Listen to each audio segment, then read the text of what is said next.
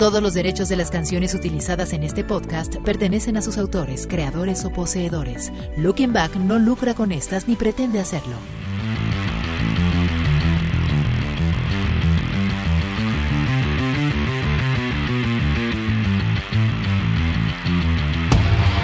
Estamos terminando otra semana con alegría y entusiasmo, espero que tú también, y estamos listísimos para recargar las pilas este fin de semana. Yo soy John Zavala y te saludo en este viernes en el que, como cada semana, te contaré algo de lo que pasó en el mundo de la cultura pop en el podcast de Looking Back. Hoy es viernes 29 de julio de 2022. Este es el episodio 170 y arrancamos.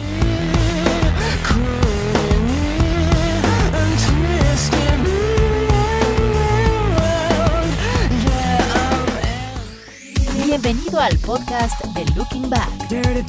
Con lo más importante de lo ocurrido en la semana ¡Ay, caramba! y que quedará En tu memoria. ¡Esoy! ¡Esoy!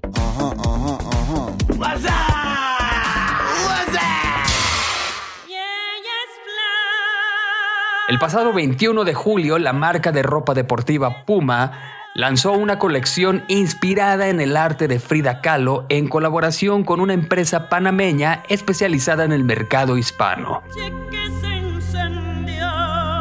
Sin embargo, la colección de ropa no fue bien recibida por Mara Romeo, sobrina nieta de Kahlo. El 22 de julio, los representantes legales de Romeo informaron a Puma que tiene siete días para sacar la colección del mercado o de lo contrario será demandada. Frida Kahlo Corporation, empresa en Panamá, y los familiares de Frida Kahlo se asociaron en 2005 para crear una empresa. Sin embargo, la familia quiso poner fin al acuerdo tras considerar que el consorcio panameño incumplió sistemáticamente su acuerdo.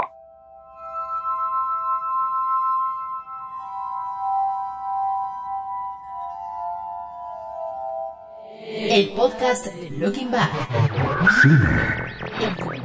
El actor británico David Warner falleció a los 80 años luego de haber luchado durante varios años contra el cáncer. Warner participó en películas como La Profecía en 1976, Titanic en 1997 y la franquicia de Star Trek.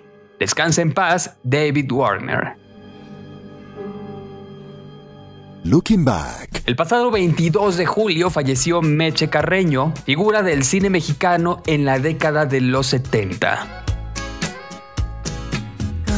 La actriz perdió la batalla contra el cáncer de hígado en un hospital de Estados Unidos. María de las Mercedes Carreño Nava, su nombre real, nació en Minatitlán, Veracruz en 1947. Entre su extensa filmografía se encuentran Los perros de Dios, Zona Roja, La otra virginidad, La vida cambia, El mar, La mujer perfecta, entre otras. Con la película La Inocente logra mostrar sus dotes histriónicas al personificar a una joven con discapacidad mental que es abusada sexualmente por su vecino, quedando embarazada para luego tener un trágico fin al intentar salvar a su bebé en un incendio. Para la cinta La Choca de Emilio Fernández, Carreño aceptó desnudarse ante una trama de pasiones extremas. Ahí alternó con Pilar Pellicer y sus excelentes actuaciones las hacen ganar el Ariel a mejor coactuación y actuación estelar respectivamente. Descansa en paz, Meche Carreño.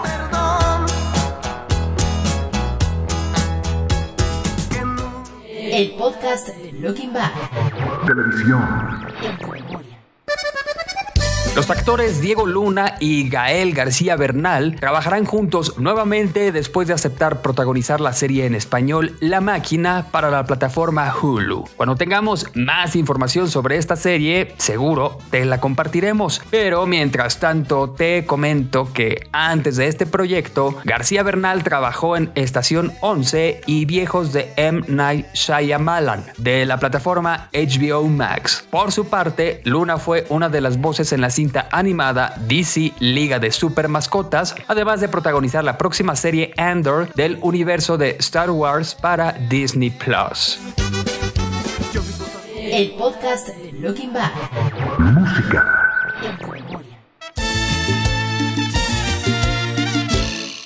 Casi 30 años del fallecimiento de Selena, sus seguidores podrán escuchar nuevamente su voz en canciones inéditas. Estas serán recopiladas en un nuevo álbum cuya producción estuvo a cargo de su hermano A.B. Quintanilla. El nuevo material discográfico contará con 13 canciones, entre ellas Como te quiero yo a ti, primer sencillo que se estrena hoy 29 de julio.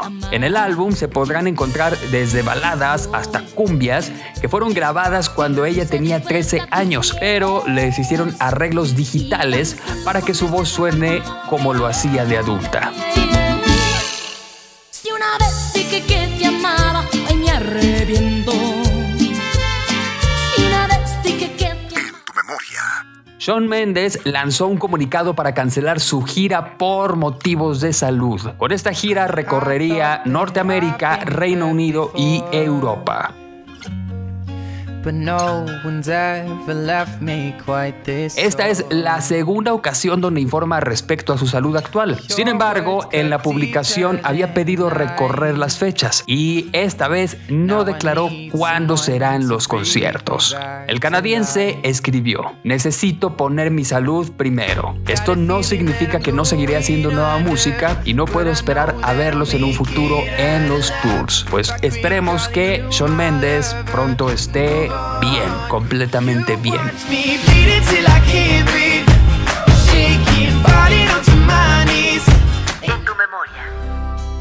Anteriormente te contamos sobre el reencuentro de los Bookies y lo que parecía que solo iba a tratarse de una breve reunión, hoy se ha convertido en una gira contando con la presencia de Marco Antonio Solís, conocido en la época de gloria del grupo como el Buki Mayor.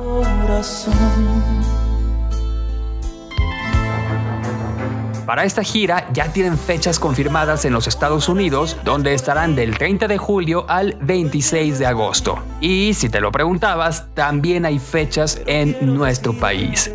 El 3 de septiembre estarán en Tijuana, el 10 en Monterrey, los días 15 y 16 de septiembre en Guadalajara, el 3 de diciembre en la Ciudad de México y el 5 de diciembre en Morelia, Michoacán. ¿A dónde No sabemos si tendrán más presentaciones, pero quizás conforme vaya aumentando la euforia, más ciudades de la República inviten a esta agrupación que lanzó, por cierto, su primer álbum en 1973 y a la fecha muchas de sus canciones siguen en nuestra memoria. lo que es sentir amor Ocurrió una tragedia en un concierto de Dua Lipa. Varias personas resultaron heridas durante la última presentación de la cantante en Toronto, Canadá, tras ser alcanzados por unos fuegos artificiales que fueron introducidos de contrabando a las instalaciones del Scotiabank Arena.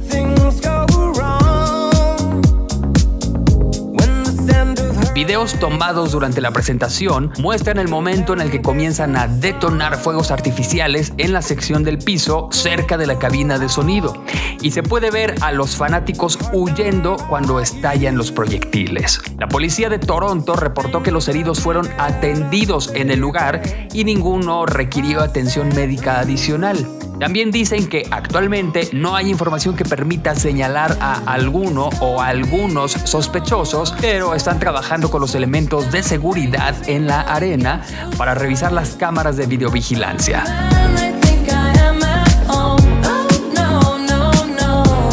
Looking Back. Y ahora es momento de escuchar a Fer Moctezuma. Adelante Fer. Luces, cámaras, acción. Querido hermano John, amigos de Looking Back, me da muchísimo gusto saludarlos como siempre en este podcast de Looking Back. En esta ocasión quiero platicarles que a lo largo de la semana me quedé pensando en cuáles serían las películas más caras de la historia en cuanto a producción, elenco, distribución y todos esos factores que muchas veces nosotros como espectadores pues no tenemos en cuenta, pero vaya que cuentan mucho. Es por eso que para esta cápsula decidí traer para todos ustedes el top 3 de películas más caras de la historia del cine. Y comenzamos con Vengadores Endgame de 2019, la cual ocupa el puesto número 3 de nuestra lista. A pesar de que existe un debate sobre cuál será el tercer puesto en este listado de películas más caras de la historia, en especial porque depende de la variabilidad del costo del dólar en cada época y de la inflación, todo apunta a que Vengadores Endgame tiene el puesto número 3 con un estimado de 356 millones de dólares invertidos. Además, ostenta el puesto de la película más recaudatoria de todos los tiempos con nada más y nada menos que 2.797 millones de dólares. El segundo lugar lo ocupa también una película de la saga de The Avengers y se trata de Vengadores la Era de Ultron de 2015 con una inversión de aproximadamente 370 millones de dólares para recaudar 1.400 millones en todo el mundo. Finalmente, en el primerísimo lugar encontramos la producción de Disney Piratas del Caribe en Mareas Misteriosas de 2011, la cual costó 410 millones de dólares, y a pesar de que la cuarta entrega de la franquicia no fue ni de lejos la mejor de todas, sí tuvo un gran éxito en taquillas al recaudar más de mil millones de dólares alrededor del globo. Así es que ahí tenemos esos datos que sin lugar a dudas nos sorprenden a más de uno. Ahora les pregunto, John, amigos, ¿su película favorita aparece aquí? Coméntenos. Por mi parte es todo, yo soy Fer Moctezuma. Recuerden que me encuentran en las redes sociales como arroba Fer Moctezuma o en lookingback.com.mx y como cada semana en este podcast de Looking Back.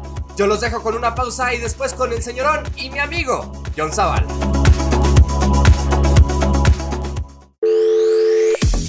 Visítanos en lookingback.com.mx. Síguenos en nuestras redes sociales, Facebook, Looking Back, Twitter e Instagram Looking Back 1995. Fósiles. Anúnciate con nosotros.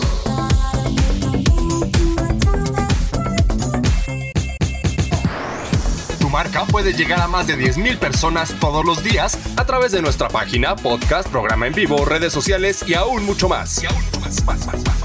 Imagínate cómo se va a ver o escuchar el nombre de tu negocio en este espacio. Escríbenos a john.lookingback.com.mx. Tenemos un plan diseñado específicamente para ti. Solo en lookingback.com.mx.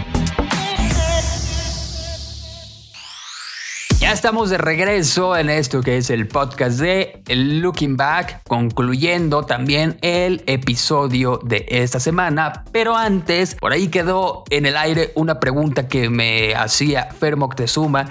La verdad es que eh, no me odien, no me odies Fer, pero ninguna de estas tres películas está dentro de mis favoritas. Lo siento mucho. Eh, yo soy fan de la saga de la risa en vacaciones. Amo la risa en vacaciones. No es cierto. Bueno, sí me gusta, pero no, tampoco es que la risa en vacaciones esté entre mis favoritas. Pero no, no es ninguna de estas de la lista. Y bueno, pues ya para despedirme, no puedo irme sin antes hacerte las recomendaciones de cada semana. Si estás escuchando este podcast en Spotify, pícale ahí al botoncito de seguir, échanos la mano para que la comunidad de Looking Back Y también, bueno, pues ya de paso síguenos en nuestras redes sociales y plataformas. Estamos en Facebook y en YouTube como Looking Back y estamos en Twitter Instagram y Twitch como Looking Back 1995. Ah, y también en TikTok como Looking Back 1995. De todas maneras, te vas a encontrar ahí el loguito en todas estas plataformas. Cuidado con la piratería, porque por ahí hay algunas págin- páginas piratas. No, no, no, no, no. Mucho cuidado y están todas con el logo actual de Looking Back. Pícale a seguir, comparte nuestro contenido y apóyanos para que la comunidad de Looking Back crezca. A mí me puedes seguir en las redes sociales como John Zavala Off. Así me encuentras en todas ellas. Me despido, te recuerdo antes que eh, tenemos una cita el jueves 9 de la noche, tiempo del centro de México, en el programa Looking Back que transmitimos por YouTube y Facebook. También, por supuesto, otra cita más el próximo viernes en un episodio más del podcast de Looking Back. Gracias por escucharnos y hasta la próxima. Tenemos que salirnos del engaño de que una foto muestra la verdad. Dejar de compararnos con extraños, que nadie es tan perfecto en realidad. Tenemos que apagar el noticiero y ver que no todo está mal. Hay cosas que olvidamos con los años que valen más. Este fue el podcast de Looking Back. Con lo más importante de lo ocurrido en la semana y que quedará en tu memoria. Hay mucho de eso, ya basta. El podcast de Looking Back es una producción de Rush Media. Todos los derechos reservados. Conducción, John Zavala. Producción, Fernando Moctezuma. Todos los derechos de las canciones utilizadas en este podcast pertenecen a sus autores, creadores o poseedores. Looking Back no lucra con estas ni pretende hacerlo.